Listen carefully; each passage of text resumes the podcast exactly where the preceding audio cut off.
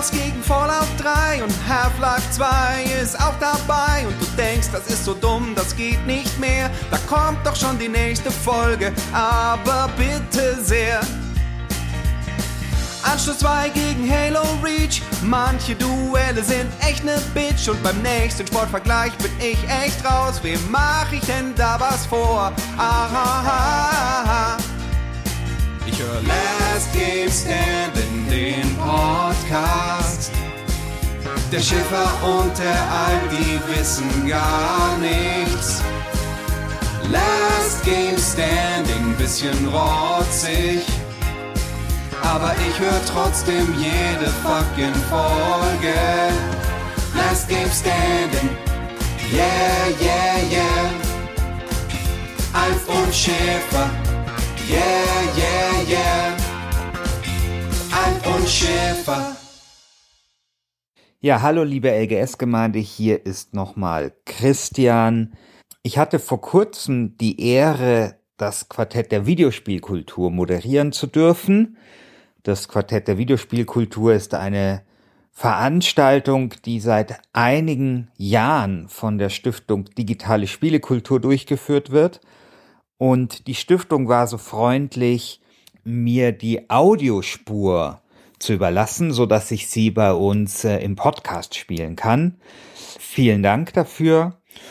Und jetzt äh, Vorhang auf für das Quartett der Videospielkultur. Bis dann, euer Christian.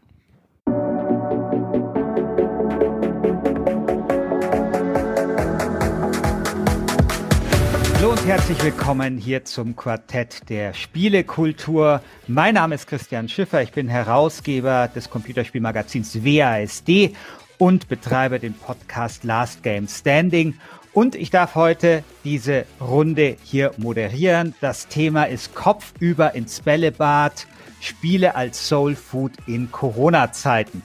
Und der Titel sagt es schon, wir wollen uns heute einseifen mit guter, wohliger Stimmung, mit ganz viel Zuversicht. Deswegen habe ich mir auch hier extra so einen Drink gemacht mit ganz vielen Schirmchen im Glas. Denn machen wir uns nichts vor, 2020 war ein bestenfalls durchschnittliches Jahr und das Jahr 2021 ist jetzt auch nicht besonders gut losgegangen. Das heißt, wir brauchen einfach Computerspiele. Computerspiele sind ja sehr geboomt während der Corona-Zeit. Ich glaube, viele Leute da draußen, inklusive mir selbst, waren sehr froh, dass es Computerspiele gibt. Und gerade wenn wir diese Sendung aufzeichnen, befinden wir uns auch wieder in einem Corona-Lockdown. Und mein Gott, Gott sei Dank gibt es Computerspiele. Darüber reden wir gleich und jeder von uns wird ein Spiel vorstellen, das ihm oder ihr das Leben erleichtert. Aber vorher gibt es noch ein paar einführende Worte von unserer Gastgeberin, wenn man so möchte, Christ, äh, Christiane Gerke von der Stiftung Digitale Spielekultur. Christiane, bitteschön. Hallo Christian, vielen Dank äh, für die Begrüßung. Äh, von mir natürlich auch herzlich willkommen zum Quartett der Spielekultur. Wie Christian auch schon sagte, leider immer noch pandemiebedingt online. Wir wünschen uns alle eine schnelle Besserung in dieser schwierigen Situation und immer mehr und immer wieder Ablenkung, die uns das Leben etwas bunter macht. Und es gelingt am besten mit Games. Äh, kurz zur Stiftung. Die Stiftung Digitale Spielekultur möchte mit Hilfe von Games die Digitalisierung mitgestalten. Äh, wir begreifen digitale Spiele als Bereicherung unserer kulturellen Identität, denn Games sind ein erkanntes Kulturgut und darum fokussieren wir uns auch beim Quartett auf den feuilletonistischen, kulturellen, aber auch gesellschaftspolitischen Aspekt von Videospielen. Das Quartett der Spielekultur wird gefördert durch die Beauftragte der Bundesregierung für Kultur und Medien. An dieser Stelle herzlichen Dank dafür. Aber jetzt erstmal ganz viel Spaß mit unseren großartigen Gästen beim Kopfsprung ins Bällebad und damit zurück zu unserem nicht weniger großartigen Moderator Christian Schiffer. Vielen Dank, Christiane, für diese warmen Worte. Ähm, die finde ich sehr passen zu dem Thema, das wir heute besprechen. Ich denke, meinen MitdiskutantInnen geht es da ähnlich. Ich freue mich sehr auf Elena Schulz, Valentina Birke und Falco Löffler. Schön, dass ihr euch vor euren Webcams zusammengefunden habt. Ein herrliches Grüß Gott aus München. Zum einen Elena Schulz. Elena, du bist Illustratorin und Journalistin, schreibst unter anderem für GameStar und GamePro und hast auch einen ganz hervorragenden Drink äh, in deiner Hand. Kannst du ja, den mal in die Kamera Prost halten? erstmal. Ja, hier, ich habe mir auch sehr, sehr ein äh, passendes, seelestreichendes Getränk gemacht, äh, mit das ich jetzt hier nebenbei zu mir nehmen werde. Also mich überzeugt dieses Getränk sehr, insbesondere auch wie schön es gestaltet ist. Ähm, Elena, du machst Du machst eine ganze, ganze, ganz, ganz, ganz, ganz viel Dinge. Ähm, du bist mir aufgefallen, weil du tatsächlich eines der besten Videos gemacht hast zu einem der Spiele, das ich am wenigsten mag, nämlich Watch Dogs 3. Und äh, dazu herzlichen Glückwunsch. Dankeschön. Es freut mich, dass es dich dann äh, trotzdem überzeugen konnte, wenn das Spiel nicht so dein Fall ist. Ja, aber es war äh, sehr, sehr schön gemacht und äh, ja, schön, dass du da bist. Valentina Birke. Äh, Valentina, ich habe vorher Valentina gefragt, wie ich sie denn vorstellen soll. Und sie meinte, stell mich vor als Head of Indie Arena Booth. So, liebe äh, Valentina, jetzt kannst du mal erklären, was ein Head of Indie Arena Booth ist. Für alle Leute, die nicht wissen, was die Indie Arena Booth ist. Oder was ein Head-Off ist, das äh, hatten wir ja auch genau. diskutiert. Genau. Ich hätte dir auch also alternativ also gesagt, angeboten, von, dass du mich. Von den vier Worten verstehe ich nur eins. Indie. Welches? Aha. ja, äh, man kann auch sagen, Chefboss äh, hatte ich dir auch angeboten als Alternativvorschlag. Und die Indie Arena mhm. Booth, das ist äh, der größte Gemeinschaftsstand von unabhängigen Spieleentwicklern und Entwicklerinnen weltweit. Wir sind auf Messen zu Gast, hauptsächlich immer auf der Gamescom. Das äh, haben wir im letzten Jahr dann auch komplett online gemacht und ich glaube, deswegen hattest du auch gefragt, ob du mich als Game Designerin vorstellen sollst, weil wir haben nämlich ein Online-Messespiel dann entwickelt, äh, partizipativ mit eine Milliarden äh, Indie-Entwicklern und Entwicklerinnen. Und genau, das ist das, was wir machen. Und ich wollte natürlich oder sollte und wollte noch auch einbringen, dass es ja auch noch ein äh, Kalender gibt. Und zwar den Indie-Sträuche genau. Für den guten Zweck. Äh, kann man kaufen, sollte man kaufen. Ja, also ich finde dein Understatement wirklich sehr lobenswert, aber ich möchte dann doch nochmal betonen, dass es sich um den besten Kalender der Welt handelt. Dieser Kalender ist wirklich wunderbar. Äh, Stars und Sternchen der Indie-Szene äh, zeigen dort sehr viel nackte Haut. Und man sollte wirklich diesen Kalender erwerben. Verkauft ein paar von euren GameStop-Aktien, kauft euch diesen Kalender es, er ist schön anzuschauen und das Geld geht an einen guten Zweck.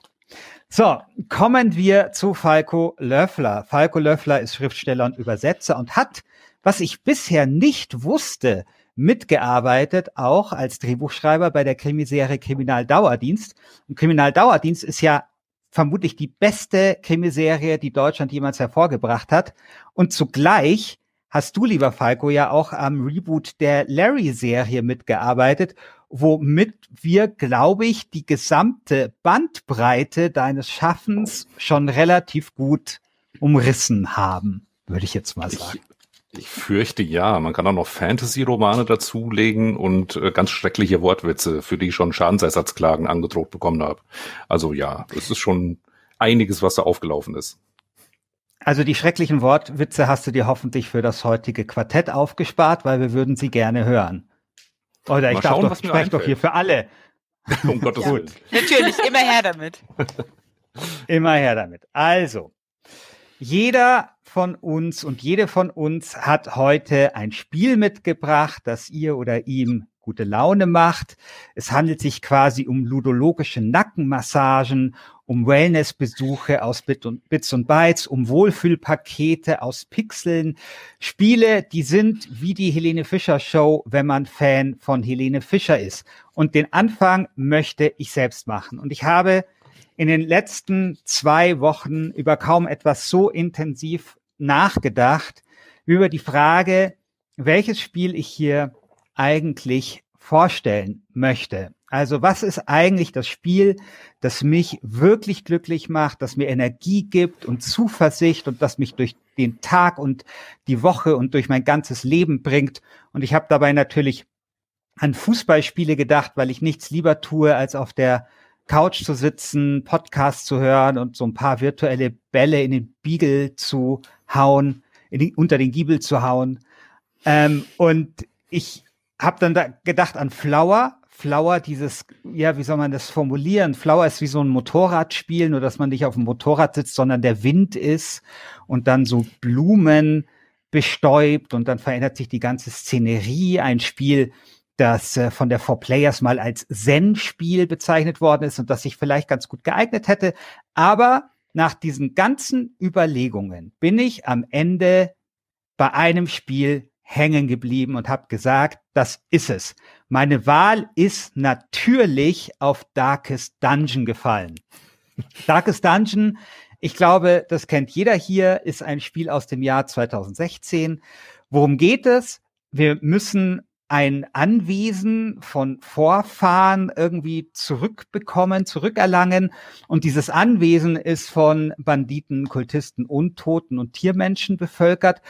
Und warum wir unbedingt dieses äh, Anwesen zurückhaben wollen, das versteht schon mal kein Mensch, weil es ist verwittert, es ist modrig, es sieht dort aus wie bei Hempels unterm Sofa, es ist alles so H.P. Lovecraft-mäßig und man merkt auch richtig, das ist so richtig weit ab vom Schuss. Man möchte dort echt nicht tot, tot überm Zaun hängen. Und da verirrt sich eigentlich echt auch niemand hin, außer ein paar Helden, die selber auch unfassbar kaputt aussehen und zwar schon wahnsinnig kaputt aussehen, bevor wir sie überhaupt in die Dungeons geschickt haben.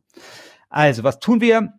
Wir stellen eine Abenteuergruppe zusammen und steigen immer und immer wieder in diesen Dungeon hinab. Und dieses Spiel ist unglaublich deprimierend. Das fängt damit an, dass die Helden äh, wirklich tot sind, wenn sie tot sind. Ja, dieses Spiel hat Permadeath, so nennt sich das. Und wenn einem dann Fehler passiert, und es können dort sehr viele Fehler passieren, dann sterben diese Helden, an die man sich schon so gewöhnt hat, die man mit so viel Mühe hochgezüchtet hat, sterben, sterben einen erbarmungslosen und sehr unglamourösen Tod. Außer man schaltet rechtzeitig die Konsole aus, kurz vorher, dann sterben sie nicht, weil dann kann man sie einfach wieder anschalten und dann äh, hat das, äh, also tut das Spiel dort weitermachen, wo es gespeichert hat. Und das ist, wenn man Glück hat, bevor die Heldin oder der Held ähm, gestorben ist. Jetzt ist das aber ja nicht die Hauptsache an dem Spiel, sondern bei dem Spiel gibt es etwas Besonderes. Und das eine ist Blut und das andere ist Stress. Und ich würde jetzt mal sagen, wir schauen jetzt einfach uns mal den Trailer zu diesem Spiel an.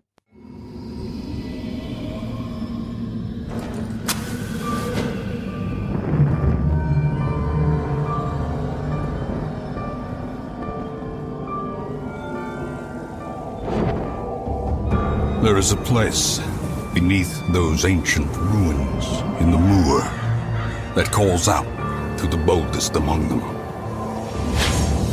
We are the flame, they cry, and darkness fears us. They descend, spurred on by fantasies of riches and redemption, till they bear whatever blasphemous abnormality may slumber restlessly in that unholy abyss.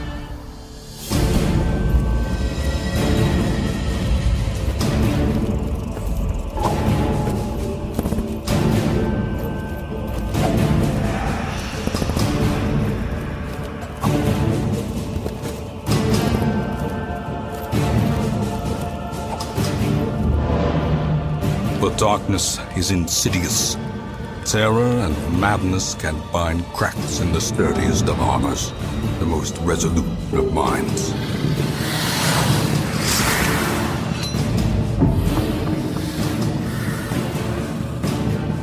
And below, in that limitless chasm of chaos, they will realize the truth of it.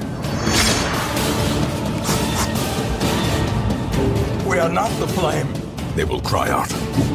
We are but moths, and we are doomed. and their screams will echo amidst the pitiless cyclopean stones of the darkest dungeon.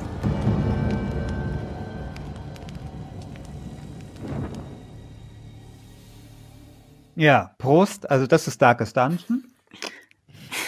Und ähm, wie wir gesehen haben, äh, es ist so ein Spiel, da geht es schon richtig zur Sache. Und ich hatte vorher gesagt, bei diesem Spiel spielt Stress eine unglaubliche Rolle, nämlich diese Helden können nicht nur körperlich verletzt werden durch allerlei Fallen oder Skelette oder Zombies und was da alles so gibt in den Dungeons, sondern sie können auch Stress erleiden. Vor allem dann, wenn es dunkel ist. Und in diesem Spiel ist es eigentlich permanent dunkel. Also in diesem Spiel scheint niemals die Sonne und kaum ein Spiel trägt seinen Namen so zurecht wie Darkest Dungeon.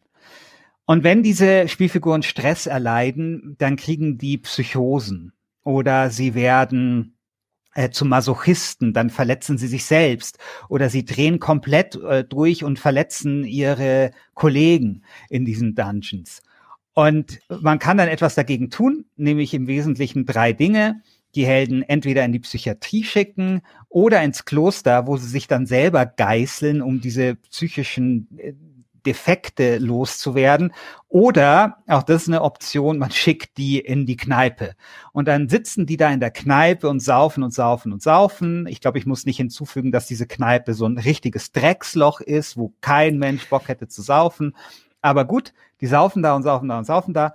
Und dann stelle ich mir das immer so vor, die sitzen dann da und äh, haben nicht so schöne Schirmchen-Drinks wie wir, sondern so so Humpen Bier und dann saufen die und dann sind die irgendwann fertig, sind total verkatert und was passiert dann? Sie müssen als erstes gleich wieder runter in den Dungeon und immer und immer und immer und immer wieder. Und das ist das, was finde ich dieses Spiel so ähm, interessant macht. Das ist dieser Malstrom äh, aus Hoffnungslosigkeit. Dieses ganze Spiel ist so ein einziger depressiver Schlund, der einen verschluckt und es wechselt sich eigentlich nur Hoffnungslosigkeit ab mit immer noch mehr Hoffnungslosigkeit. Das Spiel beginnt deprimierend, wir haben das gesehen, es ist super düster, es geht deprimierend weiter und wird dann eigentlich von diesem, ähm, wie soll man da sagen, von diesem Balkon, also von diesem Absatz an Depressionen, wird es eigentlich immer nur noch deprimierter. Und ich weiß nicht, ob irgendjemand von euch den Film Requiem for a Dream gesehen hat. Das ist so ein richtiger Feel-Bad-Film, bei dem ist es auch so, da geht's los und das Einzige, was in diesem Film passiert, ist, dass alles nur noch schlimmer wird. Genau so ist es bei Darkest Dungeon auch. Und jetzt fragt ihr euch vielleicht, warum ich jetzt ausgerechnet, wo wir doch eigentlich positive Spiele besprechen wollten, anfange mit einem Spiel, das das exakte Gegenteil davon ist. Ich kenne kein Spiel, außer vielleicht Cyberpunk 2077, das so wenig lebensbejahend ist wie Darkest Dungeon. Und der Grund dafür ist ganz einfach. Weil jedes Mal, wenn mir irgendwas Schlimmes widerfährt. Also zum Beispiel Bad Hair Day, also wie heute zum Beispiel. Ähm, oder irgendein Immobilienmogul wird Präsident der Vereinigten Staaten von Amerika.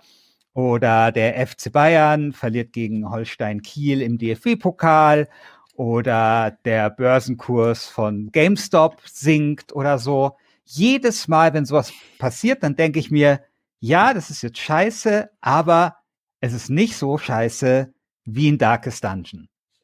Es gibt so diesen äh, berühmten Satz, äh, um jetzt mal hier ein bisschen feuilletonistisch zu werden, von Friedrich Hölderlin, der mal gesagt hat, wo Gefahr wächst, da wächst das Rettende auch. Und genauso geht es mir halt mit diesem Spiel. Also je schlimmer es ist, umso besser ist im Kontrast dazu mein eigenes Leben. Und deswegen gibt es kein Spiel, das so sehr geeignet ist, ähm, quasi mir eine lebensbejahende äh, Einstellung zu vermitteln wie Darkest Dungeon. Also ich denke mir zum Beispiel, okay, wir haben jetzt eine neue Corona-Mutation, das ist jetzt wirklich sehr schlimm, dass die 60 Prozent oder 40 Prozent so ansteckend ist wie die alte Corona-Mutation. Aber immerhin ist es nicht ganz so schlimm, wie zum Beispiel in Darkest Dungeon in der Kneipe zu sitzen, um dort seine äh, Erlebnisse in diesen Dungeons zu verarbeiten. Das wäre also äh, mein Spiel. Ich muss dazu sagen, dass ich dieses Spiel nur auf einer rein formalen Ebene als äh, unglaublich deprimierend und düster und schlimm empfinde, ähm, weil das Spiel an sich ist total gut. Also Darkest Dungeon ist, das muss man sagen, ähm, das beste Spiel der Welt. Es ist ein unfassbar gutes Rollenspiel. Ich habe damit, äh, ich habe das viele, viele Stunden gespielt. Ich habe es nie durchgespielt zu meinem Bedauern, weil es dann irgendwann zu schwierig ist. Es ist ein Spiel, wenn ich äh, mir aussuchen müsste, was ist das beste Spiel des Jahrzehnts, würde ich sogar zweimal nominieren, weil es so großartig ist. Und das, was wir auch vorher gehört haben in diesem Trailer, diese Stimme, die dann kommt, diese dunkle Stimme, die immer das kommentiert, was man tut und die immer dann auch noch so richtig schön, wenn es wieder mal richtig schlecht läuft in Darkest Dungeon und es läuft, wie gesagt, eigentlich die ganze Zeit immer schlecht, dann wird das auch noch so richtig kommentiert, dann, dann wird noch mal richtig der Finger in, in Säure getaucht und in die Wunde gesteckt und mit so einem hässlichen Geräusch umgedreht. Und es ist, es, das ist so, so großartig. Kein Spiel zelebriert das Negative, das Finstere, das Depressive, das Hoffnungslose so großartig wie Darkest Dungeon. So, und jetzt möchte ich von euch wissen, erstens, habt ihr Darkest Dungeon gespielt? Und wenn ja, äh, geht es euch da ähnlich? Und wenn nein, ähm, würdet ihr, könntet ihr euch vorstellen, äh, das Spiel auch zu spielen, um vielleicht äh, ein, ein, ein bisschen mehr Bällebad im Leben zu haben. Ich würde mal sagen, Elena darf anfangen. Yay, ich äh, bin da ganz deiner Meinung. Ich habe Darkest Dungeon sehr lang und sehr begeistert gespielt, auch weil ich eben finde, klar, es ist sehr düster und sehr trist und teilweise auch eben sehr böse. Also ich erinnere mich da auch irgendwie, da ist ein Charakter äh, von mir gestorben und der Erzähler meinte nur so, ah, back to the pit. So richtig verächtlich, dass der jetzt genau. dahin gerafft wurde. Und äh, ich finde aber eben, was du auch schon gesagt hast, es ist ja an sich von der ganzen Inszenierung und Atmosphäre sehr düster, sehr deprimierend, aber es macht spielerisch sehr, sehr viel Spaß. Ich finde, es hat total dieses äh, noch eine Runde, äh, diese, diese beliebte noch eine Runde Mechanik, dass man denkt, ach, es geht schon noch eine Runde, obwohl es irgendwie schon mitten in der Nacht ist, weil man immer wieder runtersteigt in den Dungeon und guckt, ob man es durchschafft. Man kriegt ja dann auch Belohnung, die Helden leveln auf, man kriegt neue Items, die man den Helden dann aus, äh, ähm, ausrüsten kann, die dann halt bisschen widerstandsfähiger zum Beispiel werden. Man kann sich dann so sein, seine perfekte Party mit irgendwie einem Heiler und einem Tank und so zusammenstellen, so klassisch rollenspielmäßig. Und deswegen ist es halt eigentlich, finde ich, spielmechanisch auch super, so seelestreichend, weil man einfach die ganze Zeit dahin spielen kann und es ist immer schon herausfordernd, aber es ist jetzt nicht super schlimm, weil man verliert zwar Helden, aber es kommen auch immer neue Helden nach. Das heißt, man ist eigentlich nie an dem Punkt, wo man überhaupt nicht mehr weiterkommt, wie wenn man jetzt gegen einen schweren Boss kämpft oder so, sondern man kann eigentlich immer so dahin spielen. Und äh, das finde ich eigentlich sehr schön daran. Und deswegen macht es mir so viel Spaß, dass es mich gar nicht so stört, dass es so düster und äh, grausam ist zwischendurch. Ja, also ich finde, dass du recht hast auf eine gewisse Weise, aber ich habe das ein bisschen anders empfunden, weil es stimmt, dieses Spiel tut einem immer wieder so kleine Bröckchen von Hoffnung und Zuversicht hinwerfen ja, wie dieses eben, okay, ich habe jetzt neue Armschienen und die werden mich bestimmt besser schützen. Oder hey, der Held ist tot, jetzt habe ich hier aber neun. Nur damit dieser Held mit seinen neuen Armschienen natürlich sechs Stunden später wieder back to the pit einfach voll ins Gras beißt und ich nicht rechtzeitig meine Konsole ausgeschaltet habe. Und weil aber dieses, diese, klein, diese kleinen Bröckchen der Hoffnung immer wieder kommen, äh, bleibt man dann eben dabei. Und ich, wie soll ich das sagen? Also ich nehme das, ich nehme das nicht als unfair oder sowas wahr, denn das ist es nicht. Und da gebe ich dir recht, man spielt es schon gerne. Aber ich finde schon, dass das Spiel sich immense Mühe dabei gibt, äh, die Spielerin, die, den Spieler oder die Spielerin permanent in so einem Malstrom von Bedrohung gefangen zu halten. Das Wie stimmt. ist das bei also euch? wirklich sicher fühlt man sich nie. Genau, also si sicher kann man sich nie sein. Und es können ja auch immer so richtig dumme Sachen passieren. Also äh, da weiß nicht, da läuft es eigentlich gut und dann wird der eine so gestresst, dass er irgendwie zum Kannibalen will, wird und dann beißt er den Heiler und dann kann der Heiler den Schwertkämpfer nicht mehr heilen und, ähm, und plötzlich gibt es dann so einen Dominoeffekt und von einer Sekunde auf die nächste kippt dieses ganze Spiel wie, wie, wie so ein, wie so ein Teich, in den man so acht Tonnen Abfall reingepumpt hat. Und das, das ist, das ist, und das ist auf der einen Seite äh, faszinierend, weil das auch so mechanisch so clever gelöst ist. Aber es ist schon auch, äh, es ist schon hart, würde ich sagen. Wie ist das denn bei Valentina, äh, oder bei Valentina hast du das denn gespielt? Nee, ich habe es äh, nicht gespielt und es hört sich auch nicht so an, als würde ich das für äh, Enjoyment spielen, auf jeden Fall. Also es ist eher so, dass ich äh, denken würde, oh nee, so wenn das so eine düstere Atmosphäre hat, ich ziehe ich zieh aus anderen Dingen auf jeden Fall Energie. Ich mag das auch nicht so gerne, wenn Spiele so so düster sind. Ich mag zum Beispiel auch nicht bei Fallout oder so, ist immer so dreckig alles. Da kann man sich dann ja auch irgendwann so Häuser bauen und überall liegt dann trotzdem noch Müll rum. Oder auch bei Cyberpunk liegt überall Müll rum. Das Ja. sind so Dinge, die äh, Atmosphäre stört mich sowas dann schon eher. Ich muss Aber mir das finde- irgendwie alles mehr so hübsch bauen. Aber wenn wir gerade bei Cyberpunk sind, gerade weil das dort so viel Müll liegt, gefällt mir sehr. Äh, weil ich Nein. tatsächlich in diesem Spiel das Gefühl habe, dass da, dass da Leute leben und äh, da gehört halt der Müll mit dazu. Aber, aber darauf wollte ich gar nicht hinaus. Aber Valentina, wenn du gerade Ja. Cyberpunk gespielt hast, ja, und ich glaube, Ich. dass dir das Spiel ganz gut gefallen hat, oder? Ja. Genau. Dann bist du doch eigentlich durch ein Stahlbad bereits gegangen von Dystopie, Hoffnungslosigkeit und Düsternis. Nein, weil man kann bei Cyberpunk und also es hört sich für mich so an. Ich ich spiele, glaube ich, ganz anders äh, als du offensichtlich. Äh, ich probiere immer das Gute zu machen. Ich kann nie böse Sachen spielen. Also äh, ich auch egal, ob mir das was bringen wird oder nicht. In jedem Rollenspiel ist es so, wenn ich die Wahl habe und dann äh, kann ich irgendjemanden verraten oder so, das bringe ich nicht übers Herz. Ich habe ein richtig schlechtes Gewissen und ich kann nicht schlimme Entscheidungen treffen. Und das hört sich so, also mir wachsen so Charaktere dann auch ans Herz, egal ob die mich nerven oder nicht.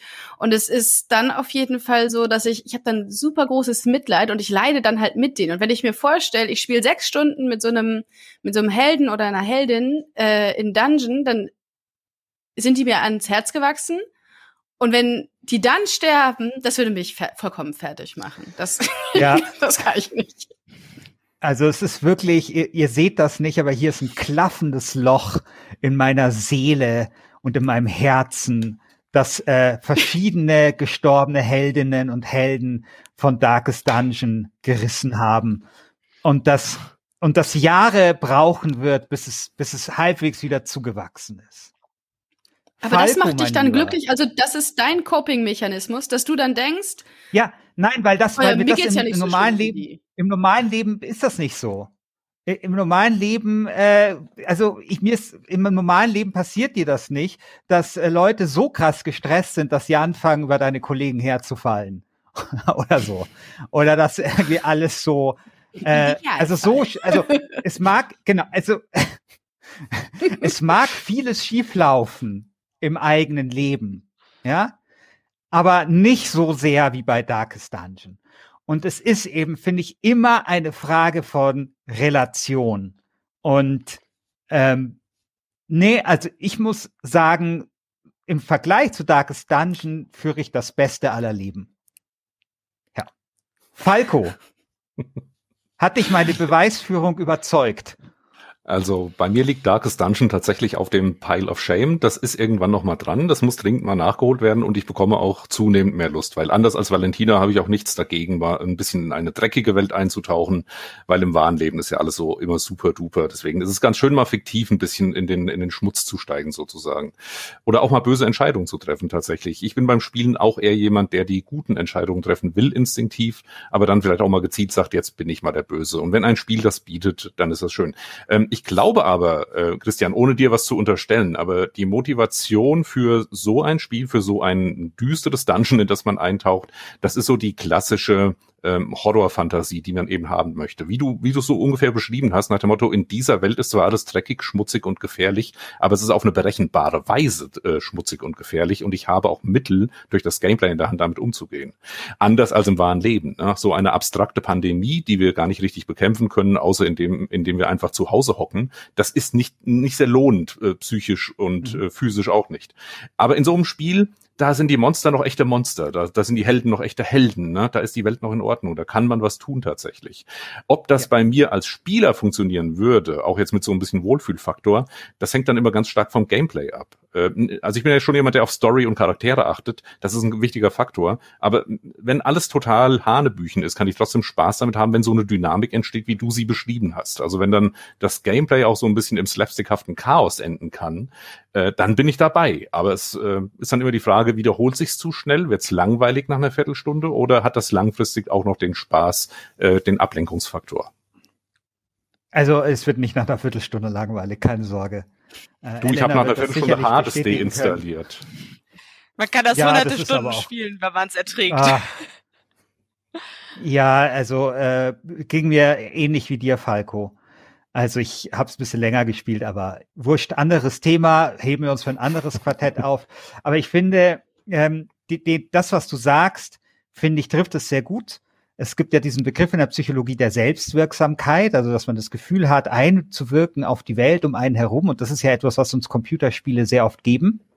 Und vieles ist nicht berechenbar in Darkest Dungeon, aber trotzdem hat man das Gefühl, dass man das kontrollieren kann. Also es ist irgendwie ein chaotisches Spiel, wo man zumindest das Gefühl hat, dass man eine reale Chance hat, das Chaos zu kontrollieren. Und das macht es natürlich interessant.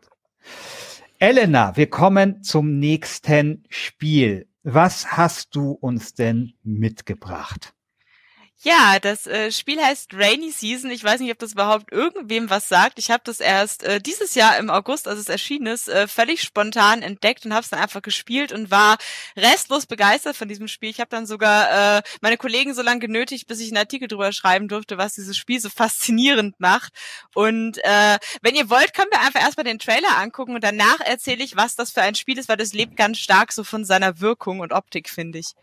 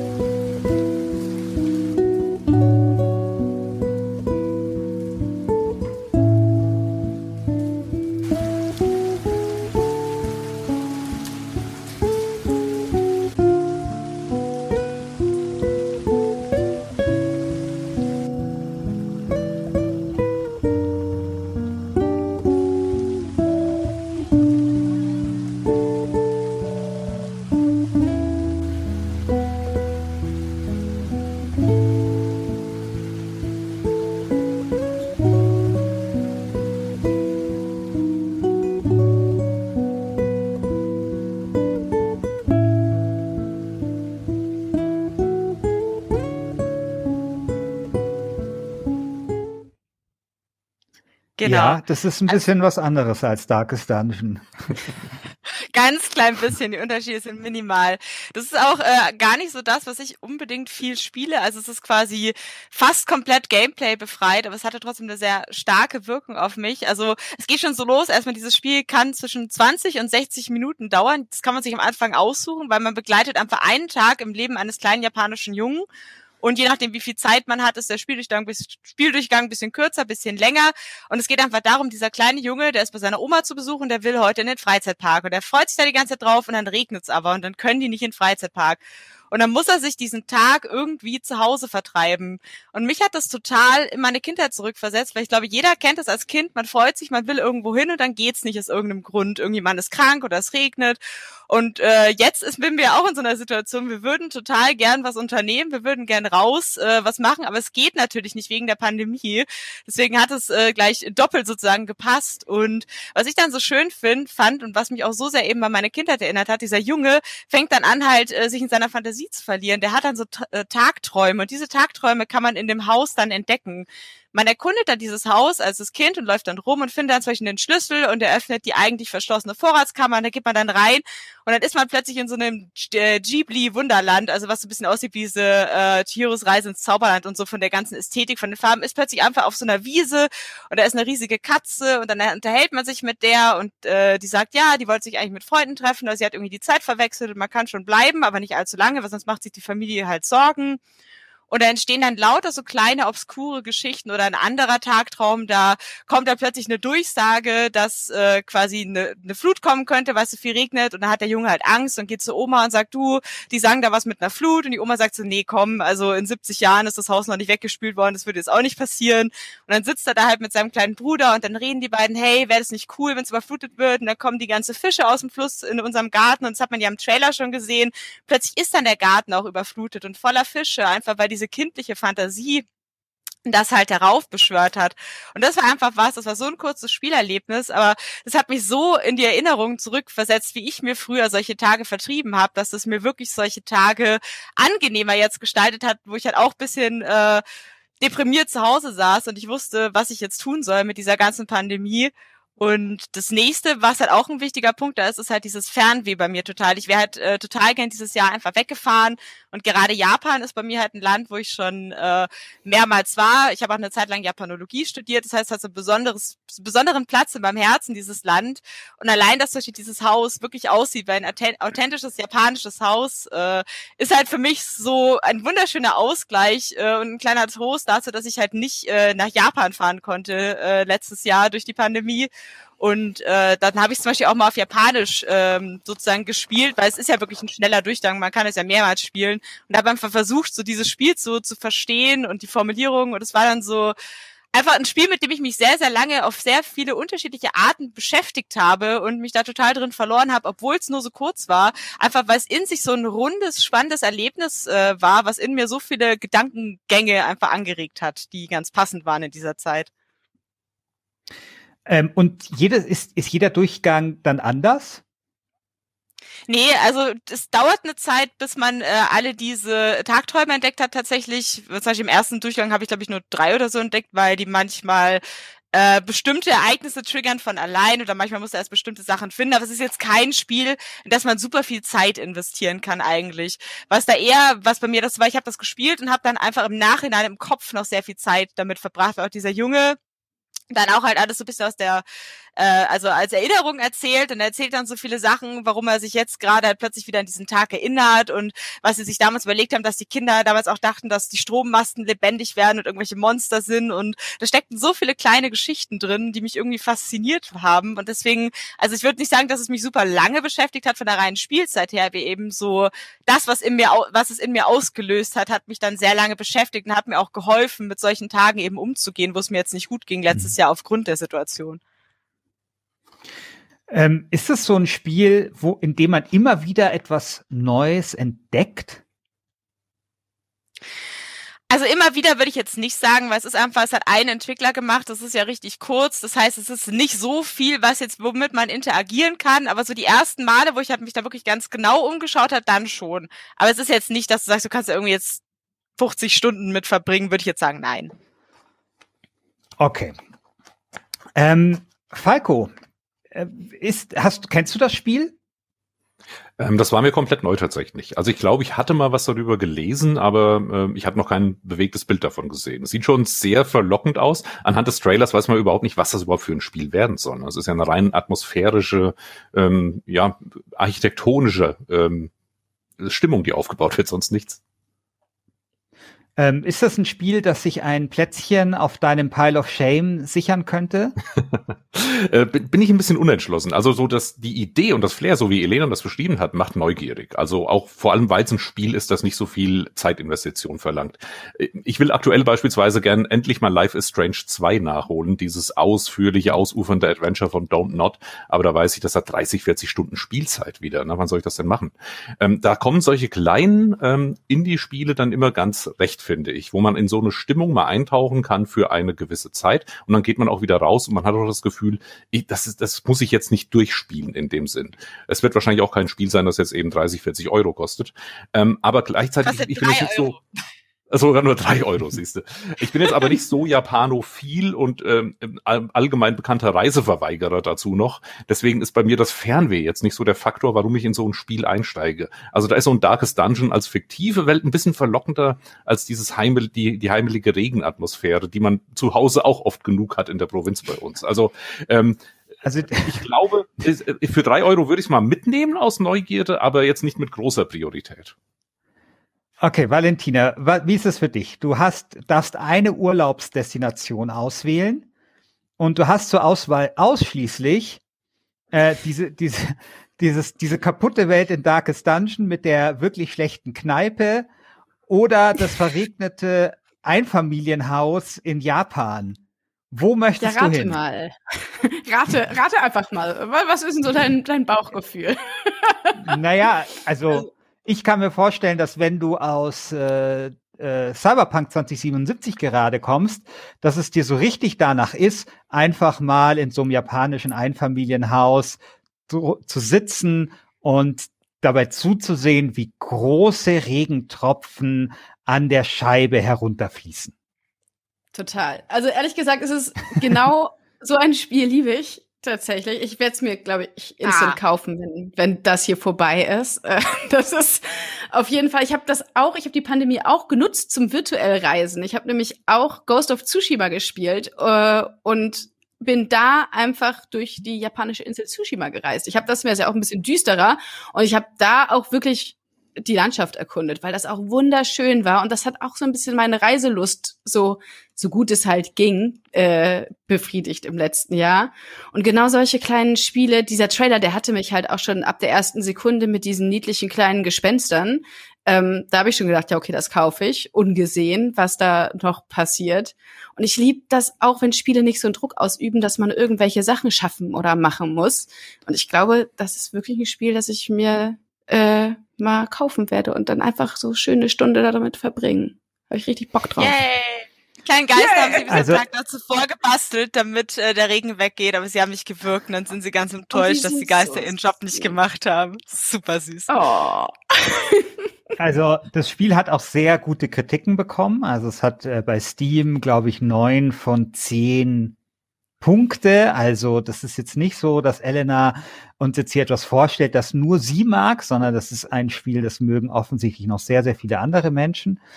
Und ich finde das auch interessant, auch was du gesagt hast, Elena, weil mein erster Eindruck war auch so eher, ähm, also jetzt gar nicht zur Qualität des Spiels, sondern mein erster Eindruck war, interessantes Spiel, aber eignet sich jetzt nicht so sehr für Eskapismus.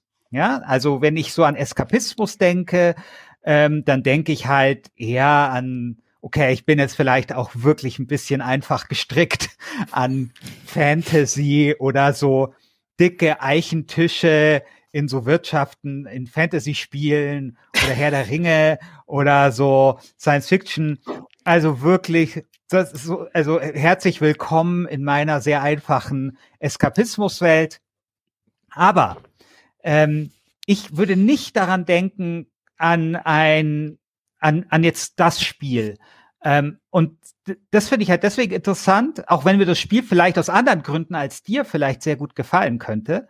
Und das finde ich halt sehr interessant, weil ich glaube, du hast einfach eine, einen anderen Blick auch drauf, weil du diese eben diese diese Japano, äh, also die, diese Sehnsucht nach Japan hast und diese Erinnerungen äh, daran. Und das finde ich irgendwie spannend, dass jeder, dass Eskapismus ja nicht unbedingt was mit dem Spiel oder dem Szenario zu tun haben muss, sondern ja auch sehr viel mit einem selbst. Ja, total. Also ich kann mich auch total in irgendwelchen äh, Fantasy-Szenarien verlieren und ich habe auch Ghost of Tsushima zum Beispiel sehr begeistert gespielt. Das war so mein mein zweiter Fluchtort äh, dieses Jahr unter anderem. Aber ähm, ja, in dem Fall war das, glaube ich, einfach eine sehr persönliche eben äh, Geschichte. Aber ich, ich fand es eben deshalb auch sehr schön, weil es für mich auch, glaube ich, dadurch halt sehr, sehr intensiv war, dass es eben so auf mich zugeschnitten war auf viele Arten. Hm. Ähm, ist Eskapismus ähm, nicht ein komplett neutraler Begriff? Also für ich verbinde den nicht unbedingt mit einer bestimmten Art von Fantasie. Und die Frage ist ja immer, gibt mir dann das Spiel, in das ich eintauche, tatsächlich die Erlebniswelt, auf die ich gerade Lust habe? Und kann das nicht was sein, eben, wo ich ganz entspannt in einem Haus in Japan sitze oder eben der Dungeon oder eine Science-Fiction-Welt? Das ist ja auch immer die Frage, welche Disposition ich jetzt gerade mental habe, auf die ich Lust habe, einzutauchen. Und äh, das ist auch komplett unabhängig für mich vom Gameplay. Ist das jetzt eben ein stressiges, gewalttätiges Gameplay oder fast kein Gameplay? Und die, also der Eskapismus fasst das alles zusammen für mich. Ja, für mich ja, auch. Ich würde sagen, alles, was einen entfliehen lässt, so ein bisschen. Ja. Aus dem Alltag. Ja. Ähm, aber äh, äh, ich meine, ich finde auch diese, diese Parallelität, also kann ich mir das so vorstellen, draußen tobt Corona, es regnet und du spielst ein Spiel, bei dem du nicht raus kannst und es regnet. Ja, aber der Junge findet ja eine Lösung. Das ist, glaube ich, das, was, was, das, was mir einen Denkanstoß gegeben hat. Dieser Junge ist ja in dieser Situation wie ich, aber er, also eigentlich erlebt er viel coolere Sachen als diesen Freizeitpark, weil, also man erfährt nie, was er da erlebt hätte, aber ich meine, er, er plötzlich sind da irgendwie Fische im Garten, da sind Quallen, die um ihn rumfliegen, er redet mit einer kleinen Puppe, die plötzlich lebendig wird. Also es passieren so viele verrückte, spannende, coole Sachen, und am Ende des Tages ist er auch total glücklich. Und er meint ja auch, ich habe mich ewig an diesen Tag einfach erinnert. Und ich glaube, die Essenz ist halt einfach, als Kind brauchst du keinen Freizeitpark. Du, du hast mhm. irgendwie zwei Stöcke und du kannst die zu Spielzeugsoldaten machen und die Großartiges erleben lassen. Als Kind brauchst du eigentlich nur deine Fantasie und nichts spricht dagegen, das auch als Erwachsener in so einer Situation heraufzubeschwören, zu sagen, okay, die Situation ist nicht ideal, aber ich kann mir die Situation dadurch, dass mein Geist einfach überall hin entfliehen kann, äh, so schön machen, wie ich will wenn ich äh, es halt zulasse und mich nicht die ganze Zeit davon nerven lasse, was draußen passiert. Und vielleicht auch, ähm, man wartet ja auch auf irgendwie ein sinnhaftes Ende, ne? Also du wartest einfach, dass es aufhört zu regnen. Das geht auf jeden Fall wesentlich schneller, als dass so eine Pandemie vorbei ist. Ich hatte im letzten Jahr auch, was habe ich denn gespielt? Ich habe noch The Longing ganz viel gespielt. Da ist man ja auch 400 Tage in so einem Dungeon drin und wartet, bis der König aufwacht und hat eigentlich gar nichts zu tun.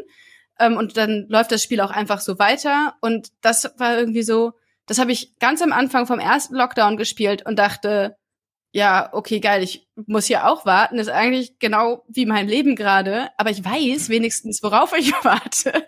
Und das war irgendwie schön und beruhigend so. Und das stelle ich mir ja. bei dem Spiel auch vor. Es ist halt so abgeschlossen dann, ne? Total und vor allem am nächsten Tag, wenn man dann aufsteht, dann scheint die Sonne, dann sieht man alles ja. erstmal, wie es im Sonnenlicht erstrahlt. Und deswegen, man hat dann auch eigentlich nach einer Stunde diese Erlösung, dass der kleine Junge jetzt seine Sonne hat und dass die jetzt was unternehmen können und er äh, wirklich dann frei ist. Und äh, also es ist ein sehr hoffnungsvolles Ende natürlich, auch wenn der Regen jetzt nicht so schlimm war wie eine Pandemie. Ja, mich würde noch eins interessieren bei dem Spiel. Ist das konkret in die Gegenwart verortet oder ist das eine, eine andere, eine andere Jahres, ein anderes Jahr, in dem das spielt? Gute Frage, das weiß ich gerade gar nicht. Tatsächlich, also es ist schon gegenwärtlicher, also es ist jetzt nicht irgendwie 60er Jahre oder so, aber es ist auf jeden Fall ähm, ein modernes Szenario, aber nicht genau festgelegt, wann. Ja, dann ist nämlich das kleine erzählerische Problem. Das Kind, das darauf wartet, dass es aufhört zu regnen, hat ein Handy oder eine Switch und ein WLAN und das war's dann. Als bei der Oma zu Hause, da gibt's das alles nicht. Ah, okay, gut. Dann ist das, dann ist das Deswegen, also gerahmt, gut. Ja, ja, also ich glaube, das, weil der fragt dann auch, ob er äh, Videospiele spielen darf und dann sagt die Mama, nein, das ist hier, geht hier bei Oma nicht, das machen wir nicht. Sehr schön. Das, das finde ich super. Das finde ich super, dass das dann mit, mit, eingebaut wurde, ja. Aber guter Punkt, ja, ähm, stimmt. Das, also so wie ich das äh, gelesen habe, ist das ja auch ein, ja, ich glaube, das darf man als klassisches Autorenspiel bezeichnen. Also es hat ja eine Person, alleine gemacht, so wie ich das verstanden habe. Ich weiß den Namen jetzt auch nicht mehr. Ich weiß nicht, ob diese äh, Person äh, Mann oder Inasa Frau ist. heißt der. Ich genau. glaube, das ist ein Mann. Genau. Und ähm, das weißt du ein bisschen mehr? Also hat er sich mal dazu geäußert, ob er das selber mal erlebt hat, ob er dort etwas selber verarbeitet aus seiner Kindheit? Das weiß ich tatsächlich nicht. Ich könnte es mir aber sehr gut vorstellen. Ich glaube, ich habe mal gelesen, dass es also, dass es eher so ein Hobbyentwickler ist und dass es ein sehr persönliches Projekt für ihn war. Und deswegen mhm. kann ich, also es würde sehr viel, äh, sehr gut passen, wenn das einfach ein bisschen autobiografisch einfach eine Erinnerung aus seiner Kindheit wäre, die er da verarbeitet hat, weil auch das Spiel äh, so geschrieben ist, als würde sich eben ein Erwachsener an diesen Tag in seiner Kindheit erinnern und er beschreibt auch so die äh, Sachen, die im Haus von seiner Oma stehen, wie jetzt jemand, der sich dran erinnert, ach guck mal, damals stand da immer äh, so viel äh, Zeug rum, weil die Oma immer irgendwie alles behalten musste und so Geschichten, so erzählt er das halt als wie was, was er selber damals erlebt hat. Mhm. Ähm, das ist ja so ein, also ich weiß gar nicht, ob man das als Trend bezeichnen kann, aber äh, finde ich ja interessante und auch erfreuliche Entwicklung, dass äh, Computerspiele eben genau solche persönlichen Geschichten erzählen können. Also, dass eben ähm, Leute, die äh, ja einfach etwas verarbeiten wollen oder eine Geschichte zu erzählen haben oder ein bestimmtes Gefühl rüberbringen wollen, ohne größeren Aufwand äh, solche Spiele machen können, weil es zum Beispiel die Vertriebsmöglichkeiten gibt. Du hast schon gesagt, es kostet drei Euro und man kann sich das halt irgendwie schnell, schnell kaufen. Oder weil auch das Spielen von so, also Programmieren oder Machen von äh, solchen Computerspielen vielleicht auch nicht mehr so sehr Arcana Magie gleicht, wie das noch vor 20 Jahren zum Beispiel der Fall war. Valentina, du als jemand, der sich so mit der Indie-Szene auskennt, ist das ein Trend, den du auch beobachten kannst? Ich würde sagen, das haben die Leute schon immer gemacht. Also es gibt wirklich viele so Hobbyprojekte, die, oder noch nicht mal Hobbyprojekte. Also viele von diesen Autoren spielen und das ist halt ein Teil der Szene auf jeden Fall, die solche Spiele entwickelt, die man dann eher auf so Festivals sieht und nicht auf der Gamescom, ne?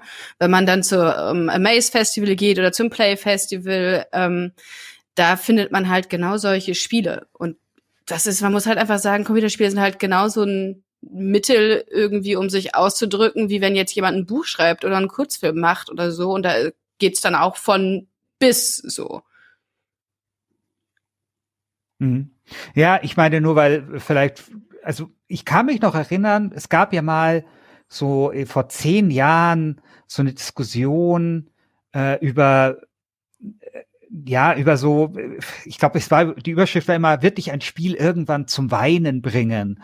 Und dann wurde da sehr viel diskutiert über Emotionen, die Spiele erzeugen können. Argument war immer, äh, zum Beispiel, wenn ein Musiker Liebeskummer hat, dann setzt er sich an seine Gitarre oder an sein Klavier und dann fließt, fließen diese Emotionen ungefiltert in die in, in einen neuen Song rein, wo er über seine verflossene ähm, singt oder was auch immer oder ich weiß nicht, vielleicht ist das auch nur ein Klischee.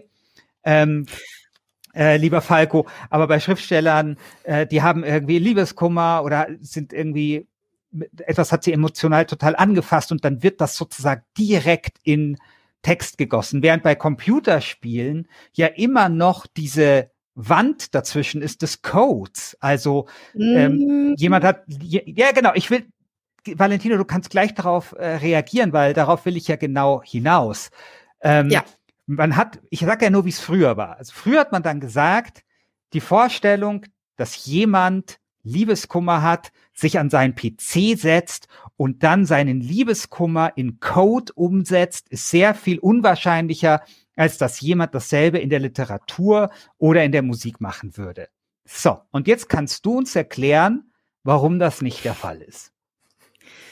Genau, also es gibt ja super niedrigschwellige Engines. Du musst ja teilweise noch nicht mal mehr coden können, um ein Spiel zu machen. Du kannst dir den RPG-Maker runterladen ähm, und dann kannst du in Pixel-Grafik da dein eigenes Spiel mitmachen. Einfach so Drag-and-Drop-mäßig. Oder du kannst sagen, ich mache ein Text-Adventure und dann nimmst du Twine oder was auch immer. Oder du, es gibt super niedrigschwellige Game-Engines, womit jeder Zwölfjährige ein Spiel machen kann, ist natürlich die Frage, wie komplex das dann immer sein muss oder wie komplex das dann ist. Aber ganz oft brauchen brauchen solche Spiele ja auch nicht unbedingt eine Komplexität. Und es gibt halt super viele von diesen Autorenspielen. Ich mir fällt gerade der Titel nicht mehr ein, aber ich habe auch von einem irgendeinem Niederländer äh, ein Spiel gespielt, wo das darum geht, wie er 20 Jahre alt war und äh, als Austauschstudent war. Und dann hat seine Freundin mit ihm Schluss gemacht. Das ist ein Spiel, das habe ich 20 Minuten gespielt, dann war es vorbei, aber das ist einfach so, also hat er dann einfach so gemacht. Und ich glaube, die meisten Indie-Devs oder Game-Devs sind auch nicht jetzt irgendwie, also die solche künstlerischen Spiele machen, sind auch nicht unbedingt äh, in Anführungszeichen jetzt richtige Spieleentwickler. Also, weil das einfach mhm. niedrigschwellig ist, je nachdem, was man für Möglichkeiten hat. Du könntest auch ein Spiel machen. Machst ein Text-Adventure, musst du gar nichts für können. Außer vielleicht schreiben. Ja, ich glaube, ich hänge lieber im, da im Darks Dungeon ab.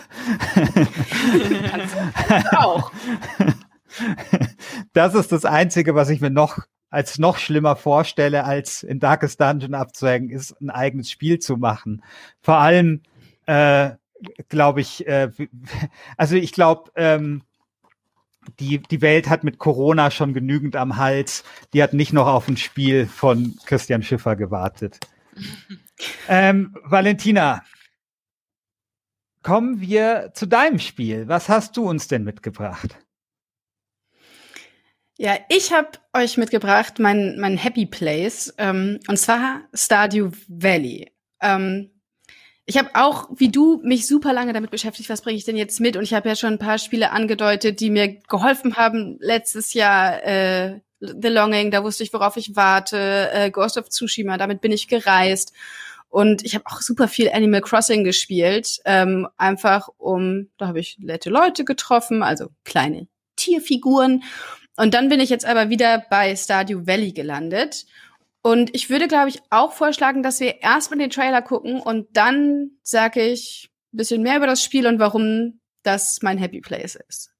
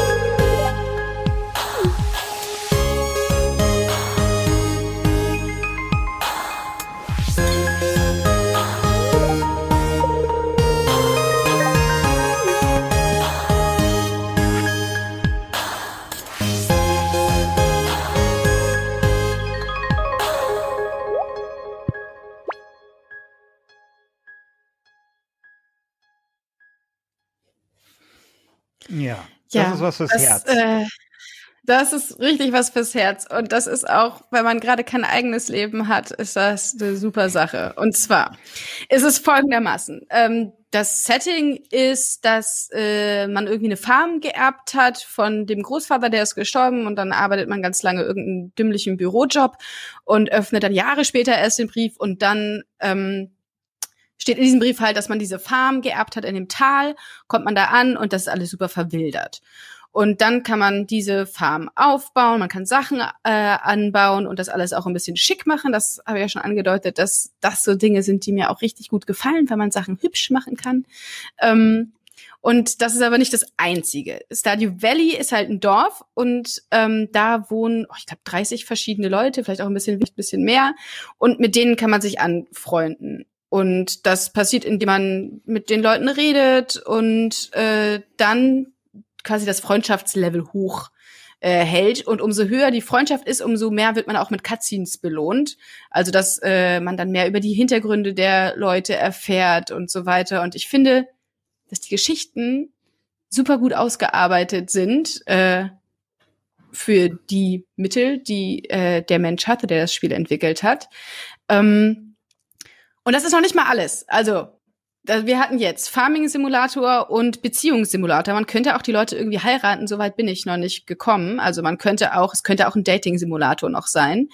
Dann ist es aber auch noch ein, ja, so, äh, so ein bisschen so ein Dungeon-Crawler. Äh, man kann halt auch ein bisschen in, in so Minen rumhängen und äh, Ressourcen abbauen und dabei Monster bekämpfen.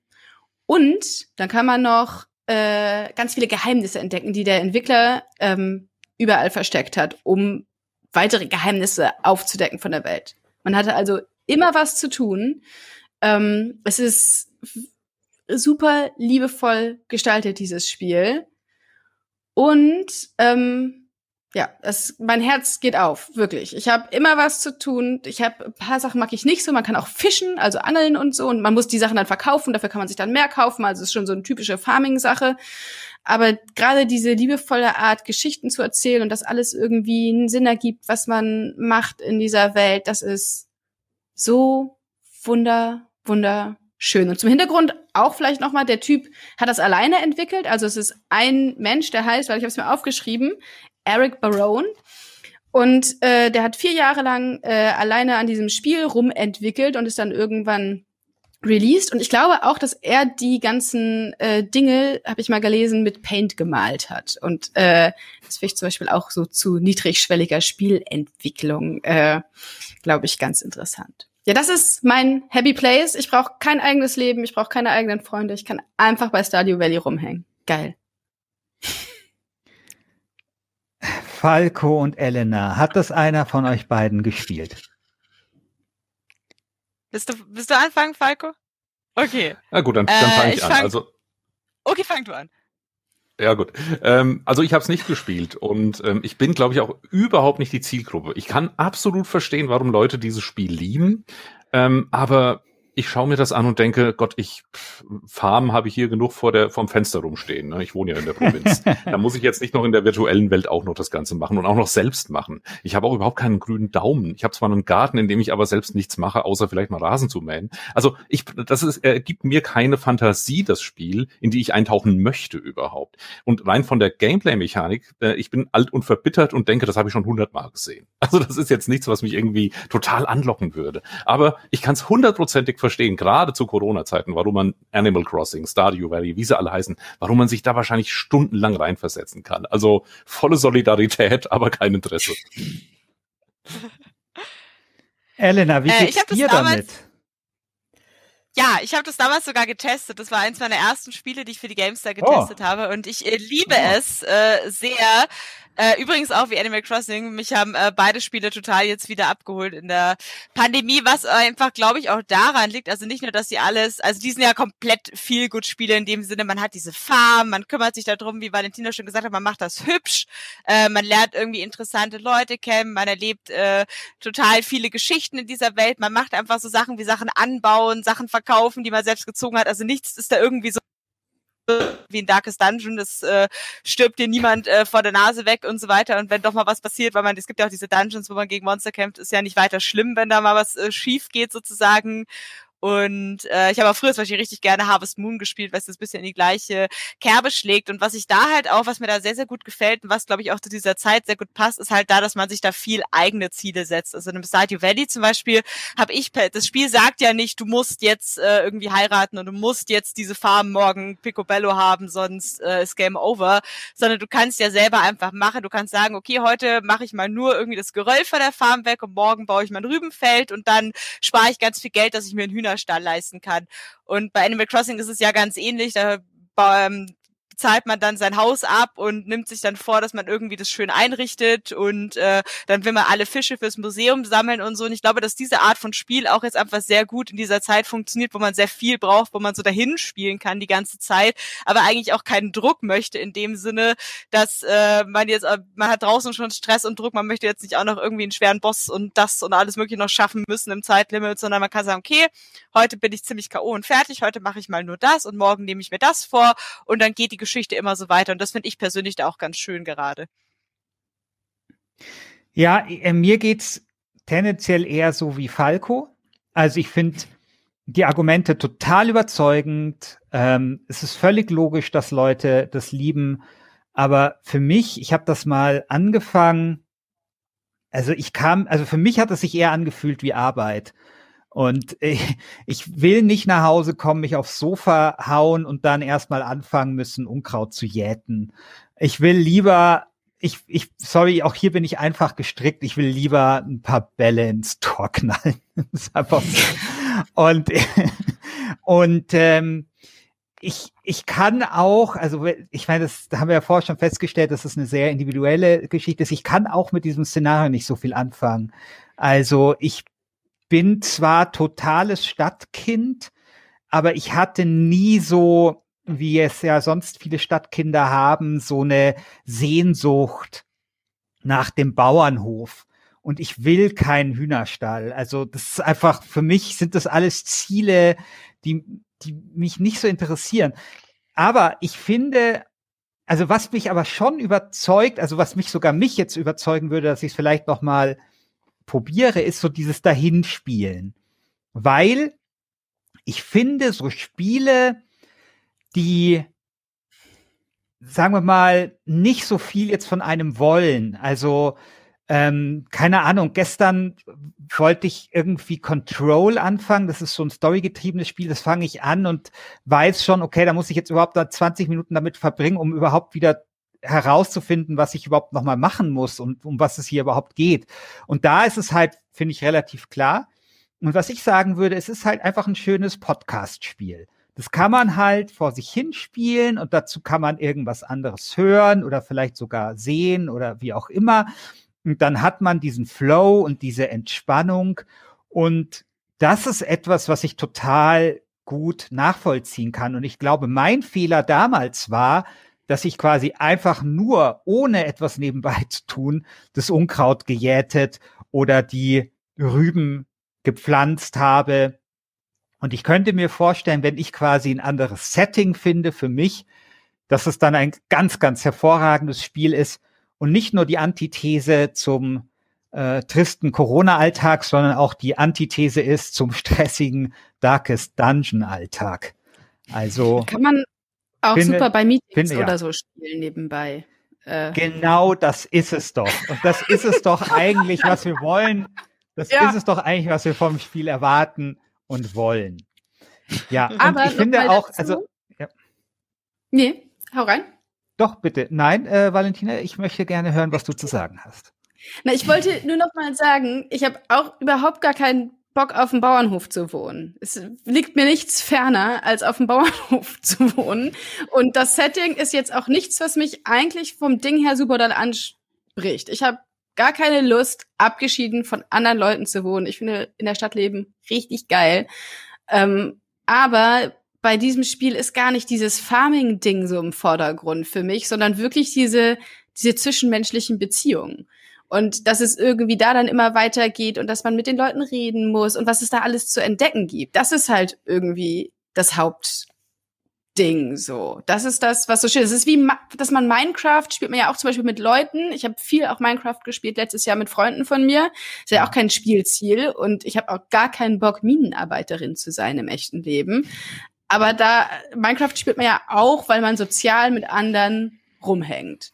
Und das ist quasi wie Minecraft Singleplayer, dass man dann auch mit Leuten rumhängen kann bei Stardew Valley, würde ich sagen. Hm. Das. Ja, finde ich plausibel. Also, äh, wenn wir jetzt über Corona sprechen, äh, dann ist ja auch ähm, das, äh, das Spiel vorher gefallen. Na, wie heißt es jetzt äh, von Nintendo äh, auf der Insel? Crossing. Animal Crossing, genau. Äh, das sich ja extrem gut verkauft hat in der Corona-Zeit. Ich glaube 14 Millionen Mal. Und ja eigentlich auch so ein Spiel ist, wo man ja ja, also ich meine, also man fischt da und man macht, man macht da halt so ein bisschen, aber es ist ja eigentlich auch so eine Art von sozialem Netzwerk oder sozialer Plattform. Genauso wie äh, Minecraft oder ich glaube auch dieses Roblox, von dem ich aber eigentlich nicht genau weiß, was es ist. ähm, und ich, also ich glaube, das ist etwas, was halt Computerspiele sehr stark gezeigt haben in dieser Corona-Zeit und was, was auch bleiben wird, dass eben dieses Verständnis, dass Computerspiele, was sie ja vorher auch schon waren, eben eine soziale Plattform sind. Ich glaube, dieses Verständnis ist mittlerweile sehr viel stärker auch angekommen bei Menschen, die sich nicht mit Computerspielen beschäftigen, als das vorher der Fall war. Also zumindest ist das mein Eindruck. Wie seht ihr das? Total. Also ich finde, man hat zum Beispiel gesehen, es gab ja dieses Jahr, glaube ich, auch äh, letztes Jahr auch Konzerte, zum Beispiel in Fortnite, wo Stars dann ihre Konzerte einfach digital gemacht haben oder auch dann äh, Politiker auch zum Beispiel in den USA, die dann einfach äh, quasi in Animal Crossing äh, dann irgendwie so bisschen Reden gehalten haben oder dann Leute, die halt eben einfach in Spielen aufgetreten sind oder die Among Us gespielt haben oder so. Also dieses ganze Zusammenspiel oder auch mhm. Events mhm. in virtuellen Räumen stattfinden lassen, hatte letztes Jahr, glaube ich, so eine unglaubliche Präsenz und viele Leute haben erstmal gecheckt, hey, man kann sich ja in so einem Fortnite auch dann, man kann sowas auch für sowas nutzen, um sich da zu treffen oder was zu zeigen, äh, sogar abseits vom gemeinsamen Spielen. Also dass Spiele als soziale Räume total viel Potenzial haben, das jetzt, glaube ich, auch mehr genutzt mhm. wird in Zukunft. Ja, das Game Sommerfest in Minecraft zum Beispiel war ja auch, äh, fand ich auch ganz witzig. Ja, also ich, es gibt ja im Amerikanischen, finde ich, einen sehr, sehr schönen Begriff für so etwas ähnliches, nämlich the third place, also der dritte Platz. Also erster Platz äh, ist zu Hause, zweiter Platz ist die Arbeit der dritte Platz ist dann sowas in den USA wie Bowlen gehen oder ins Kino gehen. Also sozusagen der Platz, wo man seine Freunde trifft und wo die Freizeitbeschäftigung stattfindet. Und ich glaube, dass Computerspiele in Corona sehr stark zu diesem dritten Platz geworden sind. Und da meine ich jetzt auch gar nicht das, was so offensichtlich ist, sowas wie, wie äh, Minecraft oder Fortnite, sondern also zum Beispiel der Flugsimulator von Microsoft. Also das ist auch so ein Ding. Ähm, da verbringen halt Leute unglaublich viel Zeit drin und kommunizieren dann auch in und um das Spiel herum. Also das Spiel ist die soziale Plattform, aber auch viel, was um dieses Spiel herum ähm, passiert, weil dieses Spiel also dieser Flugsimulator, ich ähm, habe den äh, für den Deutschlandfunk besprochen und dieser Flugsimulator hat mehr Tastenbelegungen, als ich Tasten auf der Tastatur hatte. Also es ist wirklich, wirklich sehr, sehr komplex. Und ich, ähm, ich habe nicht mal genau verstanden, also du musst dort eine, Check kannst dort sogar die Checkliste durchgehen und so. Und klar, und das ist halt dann einfach so ein Ding wo ich einfach sehr gut verstehe, dass das in Corona-Zeiten gut funktioniert, weil man hat auf der einen Seite diesen Eskapismus, man hat dann das gemeinsame Hobby und man hat eben diese Plattform, auf der man sich mit anderen Menschen unterhalten und socialisen kann.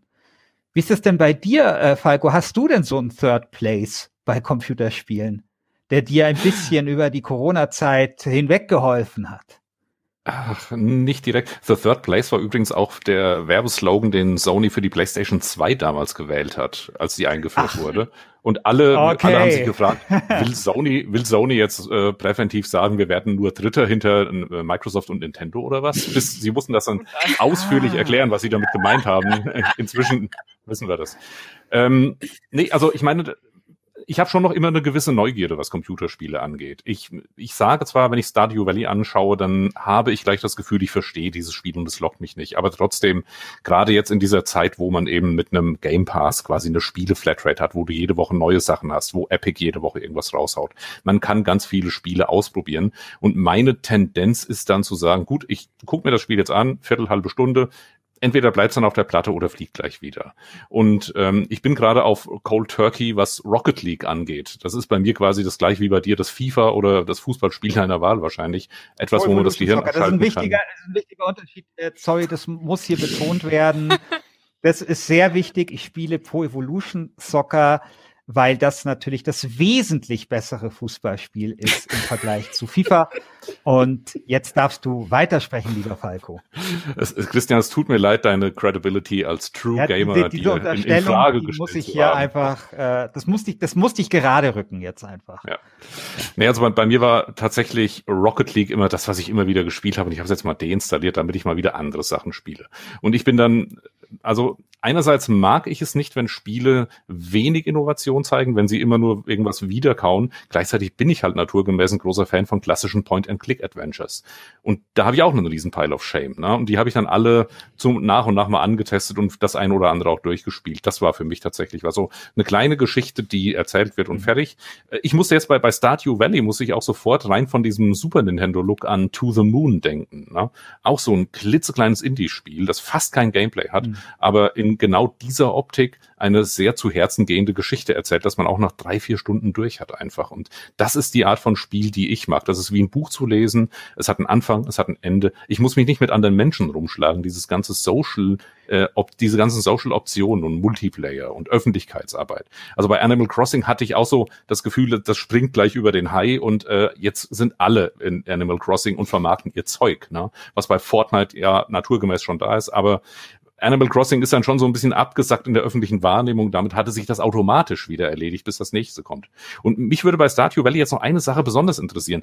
Ähm, ich glaube, das ist nicht der entscheidende Faktor, ob das ein Wohlfühlspiel ist oder nicht, oder ob so eine Art Mobile Game ist, wo man unter Stress jeden Tag reingehen muss, um irgendwie die Daily Challenge zu absolvieren. Wie läuft die Zeit bei Stardew Valley ab? Ich kann mhm. heute was anpflanzen und eine Stunde später ernten, oder muss ich eine Woche Echtzeit warten, um irgendwas zu machen? Also wie entspannt kann ich Stardew Valley angehen? Kann ich das auch mal eine Woche ignorieren und äh, dann ist nicht alles verfault? Oder wie läuft das?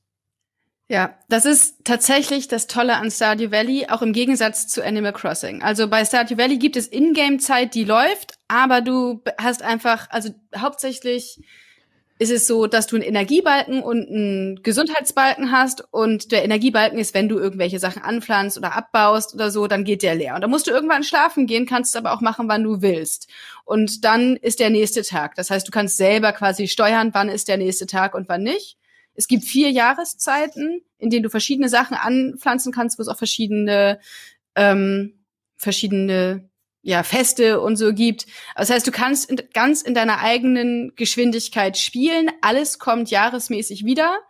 Ähm, und du kannst es eine Woche lang auch nicht anfassen und dann fängst du irgendwie wieder den neuen Tag an. Das speichert auch nur automatisch, wenn du ins Bett gehst, dann ist ein Tag abgeschlossen und dann speichert es. Du kannst es sonst gar nicht von selber speichern. Das heißt, ich kann es jetzt spielen und dann kann ich das in drei Tagen wieder spielen oder das auch lassen. Also die Ingame-Zeit läuft selber. Es ist kein so ein, oh, ich muss jetzt aber das und das hm. machen. Das ist, das ist angenehm. Aber, aber die, aber die, äh, ähm, das Obst und das Gemüse kann doch schon schlecht werden, oder erinnere ich mich da jetzt nee, falsch? Nee, nee, das ist, das ist Animal Crossing. Also, na klar, also wenn okay. ich jetzt, keine Ahnung, was anbaue, Mais oder so, und das läuft, äh, Mais ist nur im Herbst anbaubar und dann ändert die Jahreszeit, die sehe ich aber oben. Also jeder Monat hat da 28 oder jede Jahreszeit hat 28 Tage und die läuft mit, wenn ich ins Bett gehe oder nicht. Also das kann ich selber steuern.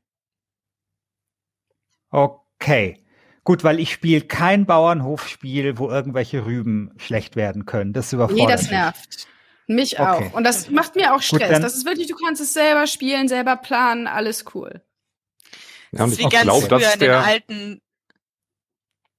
Sorry. Elena? Ähm, äh. Elena, Elena. Weil das, ich wollte in den alten Animal Crossing war es so, wenn du einen Tag nicht gespielt hast, dann sind deine, dann sind Bewohner weggezogen und manchmal auch deine Lieblingsbewohner. Und ich weiß noch diesen Stressfaktor, den es als Kind bei mir ausgelöst hat, jeden Tag dieses Spiel zu starten, um zu verhindern, dass meine beste Freundin wegzieht. Es war, ich weiß nicht, wo wir im Skilager abends alle saßen mit den äh, Gameboys so, oh nein, wir müssen noch gucken, dass niemand wegzieht und so. Das war äh, richtig äh, Druck damals. Deswegen bin ich sehr froh, das neue Animal Crossing macht das bisschen anders. Da muss man das auch nicht mehr zwangsläufig jeden Tag spielen.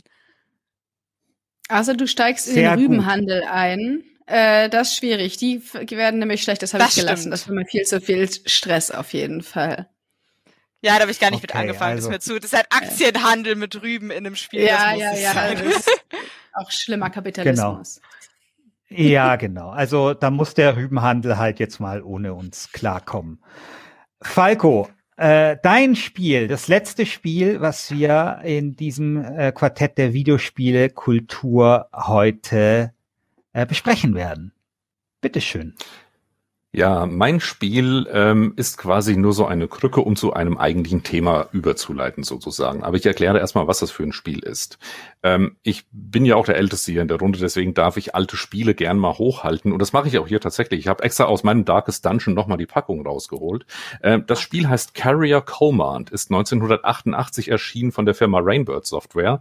Und das war eben eins von diesen klassischen 16-Bit-Strategie-Action-Spielen. Ne? Amiga, Atari ST, so diese Zeit das hat mich damals unglaublich fasziniert, obwohl es in der Presse stellenweise äh, große Kritik einstecken musste, vor allem wegen einer Sache, zu der ich gleich komme. Äh, die Idee ist, wir haben einen Archipel von insgesamt 64 Inseln und wir haben zwei Flugzeugträger, die das Ziel haben, alle Inseln zu erobern, indem sie Basen bauen auf diesen Inseln und die sozusagen annektieren, weil da ein legendärer, innovativer Rohstoff abgebaut werden kann, den es nur da gibt. Also die Science-Fiction-Geschichte dahinter ist sehr Hanebüchen, spielt auch keine große Rolle. Der Witz ist eben, dass das ähm, Spiel zu einem Zeitpunkt erschienen ist, als Actionspiele was ganz Banales war. Man hat eine Figur gesteuert oder ein Fahrzeug oder sonst irgendwas. Und dieses Spiel hat mich jetzt in die Rolle des Kommandanten gesetzt. Einerseits dieses Flugzeugträgers, mit dem ich versuche, die Inseln zu annektieren. Aber ich konnte auch Flugzeuge starten, Amphibienfahrzeuge starten, die dann zu diesen Inseln fahren, über die Inseln fliegen, die gegnerische Flugzeuge und Amphibienfahrzeuge äh, zerstören müssen, um dann ihre eigene Basis aufzubauen. Und der Witz ist, dass das alles dem Entwicklernamen Real-Time Games entsprechend in Echtzeit ablief. Das war der Hauptkritikpunkt bei diesem Spiel. Man konnte überhaupt gar nicht die Zeit vorspulen. Man war in dieser persistenten Welt äh, mit dem offenen Meer und den vielen Inseln und man musste seinen Flugzeugträger von der einen Insel zur nächsten Insel fahren, die Flugzeuge starten, die Amphibienfahrzeuge starten und man war als Spieler damit beschäftigt, alles gleichzeitig zu machen. Also man konnte mit einem Klick in das Cockpit dieses Flugzeugs wechseln, mit dem anderen Klick in das Amphibienfahrzeug, mit dem anderen Klick auf die Karte und man konnte alle Fahrzeuge gleichzeitig quasi zu einem Zielpunkt fahren lassen, den Autopiloten aktivieren, während der Computer eben mit seinem Flugzeugträger und seinen ganzen Waffen unterwegs war. Und das war jetzt die Kritik. Jetzt muss dann der Spieler tatsächlich minutenlang davor sitzen, während dieses Spiel abläuft. Ähm, ich weiß, vielleicht haben wir auch ein paar Bilder, die das Ganze einfangen. Da sind wir, ja.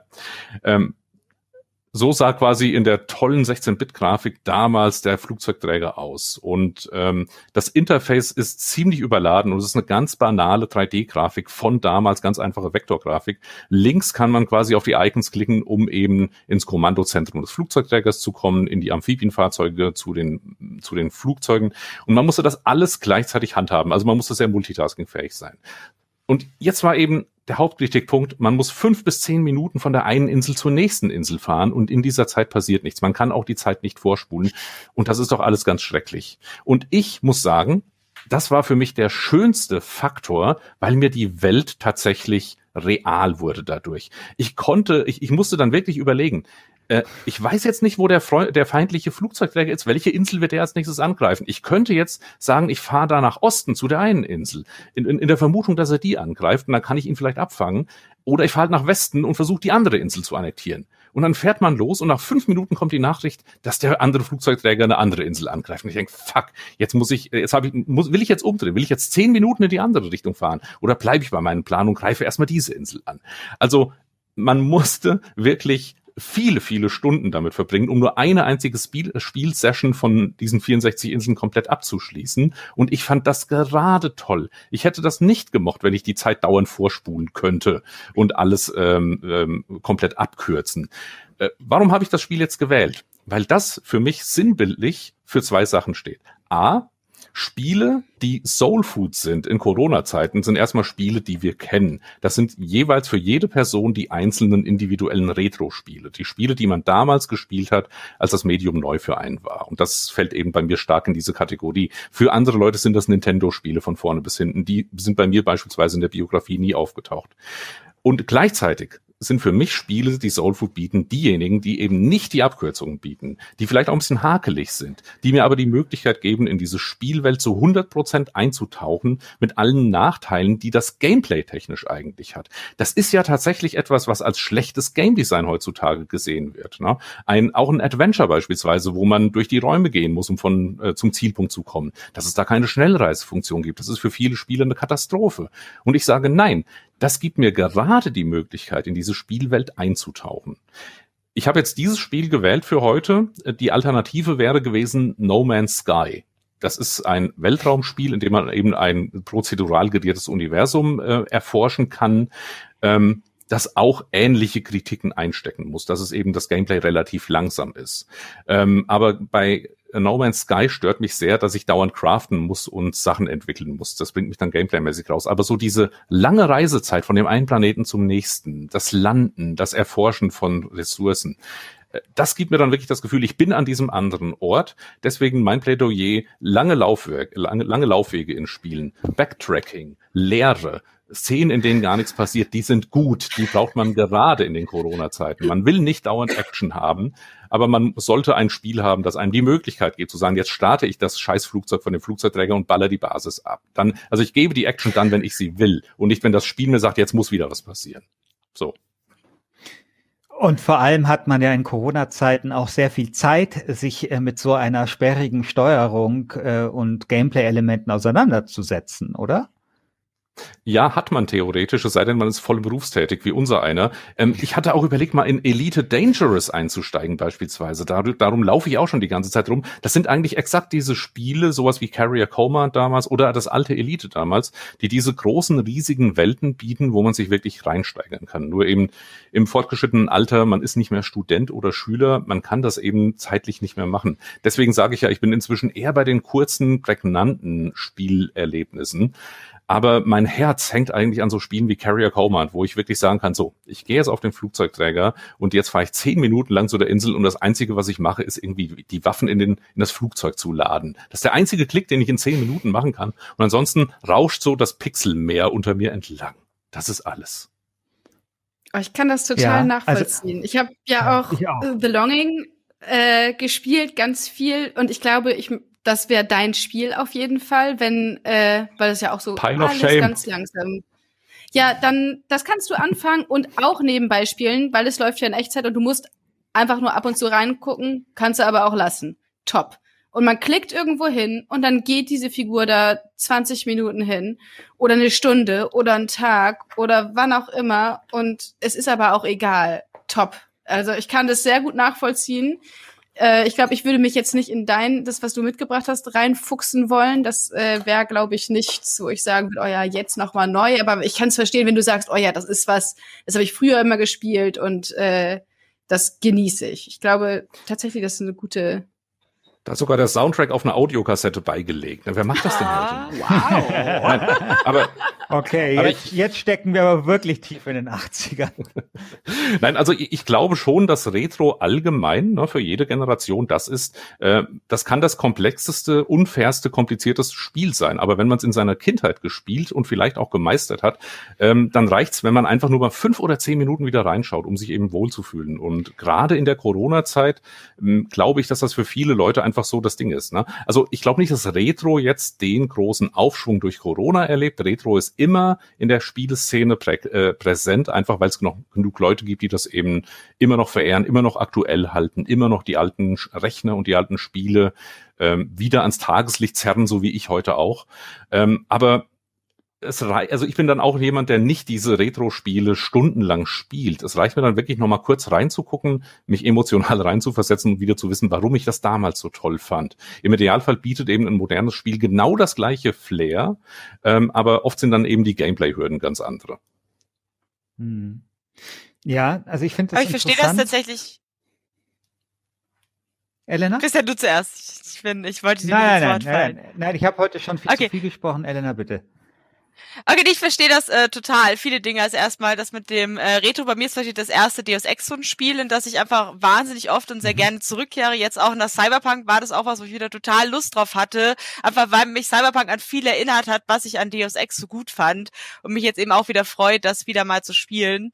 Aber auch zum Beispiel das, äh, was angesprochen ist mit den Laufwegen. Also ich habe mir mittlerweile komplett abgewöhnt, in Open-World-Spielen die Schnellreise zu nutzen, weil ich finde, dass diese Spiele wahnsinnig oft halt zu einer Kulisse reduziert, weil man eigentlich, also man könnte auch alle die Punkte einfach in ein Level setzen, weil man reist ja eh nur durch die Welt äh, Ja. ohne sie zu betrachten. Und ich habe dann tatsächlich auch angefangen, in den großen Assassin's Creed oder so einfach so eine Art Fotosafari zu machen. Ich bin dann rumgelaufen mit dem Fotomodus und habe einfach versucht, möglichst äh, schöne, kuriose, spannende Momente äh, festzuhalten und habe diese Spielwelten dann plötzlich ganz anders erlebt. Und das hat total das Tempo rausgenommen.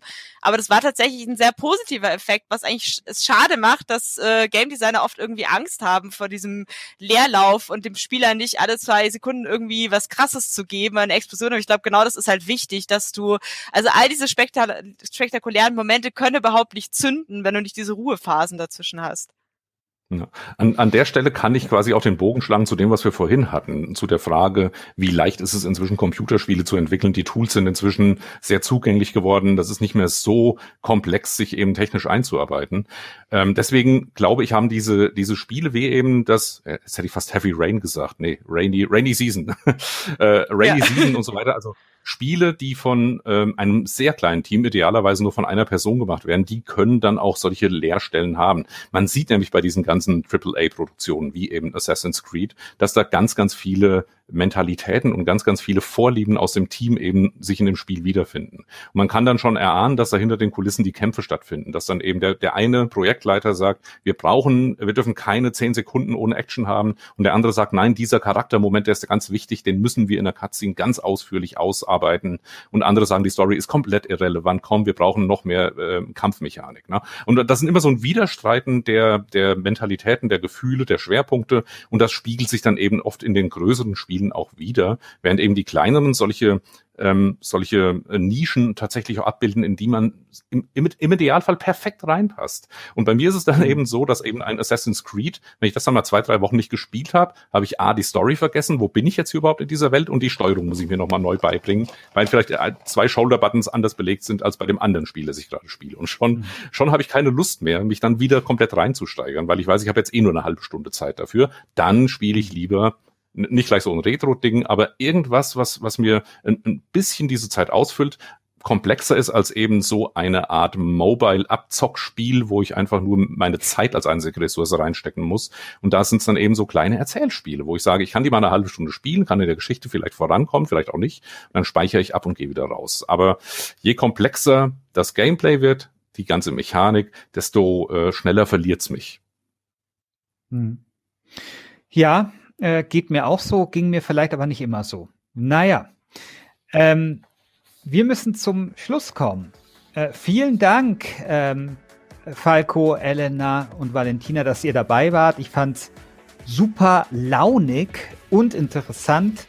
Ich fand nicht nur die Spiele total großartig, äh, ich fand auch die ganze Atmosphäre und was so gesagt worden ist sehr großartig. Das heißt, diese Diskussion an sich hat mir schon dabei geholfen, diesen zweiten Lockdown etwas äh, positiver für mich, äh, also zu gestalten und in Erinnerung zu behalten.